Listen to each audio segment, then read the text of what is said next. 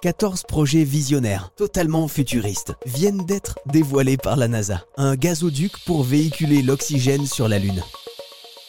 Une sonde chauffée à énergie nucléaire pour percer les calottes des planètes glacées.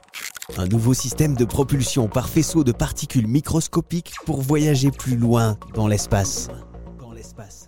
Des bâtiments qui se construisent tout seuls grâce à des champignons et des cyanobactéries. Des projets plus incroyables les uns que les autres, proposés lors d'un appel à projet de la NASA. On en parle avec le spécialiste des questions spatiales à la Cité de l'Espace de Toulouse, Olivier Sangui. Alors Olivier, si on prend euh, en exemple un des projets, par exemple l'Université du Nebraska sur Mars propose de construire des meubles, des sols, des murs à base de champignons et de cyanobactéries à quoi ça servirait exactement? C'est dans une grande logique qu'on appelle l'ISRU, In Situ Resource Utilization, qui on pense va révolutionner l'exploration spatiale. Jusqu'à maintenant, quand on fait de l'exploration spatiale, on amène tout. C'est-à-dire, il faut savoir, euh, y compris habiter, hein, on amène tout. Par exemple, lors des missions Apollo, bah, l'oxygène, euh, l'électricité, c'était des piles à combustible, on a tout amené, on n'a rien utilisé sur place. Euh, nous, quand on part en vacances, par exemple, bah, on va au supermarché du coin pour faire les courses. Bon, je sais qu'il y a des gens qui partent avec la nourriture remplie dans le coffre. Et ben là, l'idée, c'est plutôt d'aller au supermarché du coin. Donc on va sur Mars. Si on veut s'établir sur Mars, faire une base scientifique, on va mettre un peu de côté les rêves de colonisation, etc. Mais juste une base scientifique.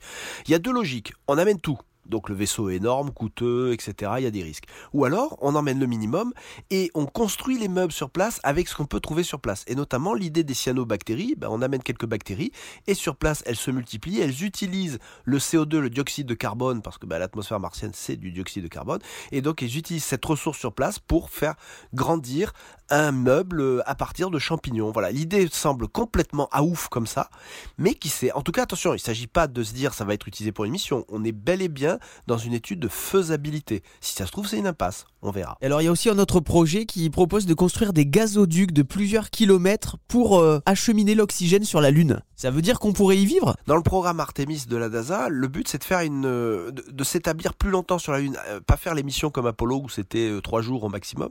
On compte faire des bases qui sont pas forcément habitées en permanence, mais bien sûr il faudra de l'oxygène pour respirer. L'oxygène qui est d'ailleurs un comburant pour carburant fusée, et puis l'oxygène qui peut servir pour des piles à combustible. Donc l'oxygène c'est très utile sur la Lune. On pense qu'il y a de l'oxygène dans le sous-sol lunaire puisqu'il y a de la glace d'eau. Hein. Glace d'eau, je rappelle, l'eau c'est H2O, donc hydrogène et oxygène. Mais là où il y a de la bonne glace d'eau suffisamment quantité, c'est pas forcément l'endroit où on va faire la base. Donc au lieu de faire euh, de récolter cet oxygène, de le mettre dans des bouteilles et de l'amener, bah, l'idée c'est carrément un pipeline. Donc il y a un endroit où on extrait, où on traite, on extrait l'oxygène et tout, et par un long tuyau on amène l'oxygène aux habitats euh, où, ce sera utilisé. Voilà, c'est quelque part tout bête, sauf que c'est très compliqué. C'est sur la Lune, il y a des écarts de température, il peut y avoir des micrométéorites, donc le pipeline euh, lunaire, il va être un tantinet plus compliqué qu'un pipeline euh, sur Terre, qui est déjà quand même un truc, une infrastructure assez complexe. Donc voilà, l'étude va montrer si c'est faisable ou non.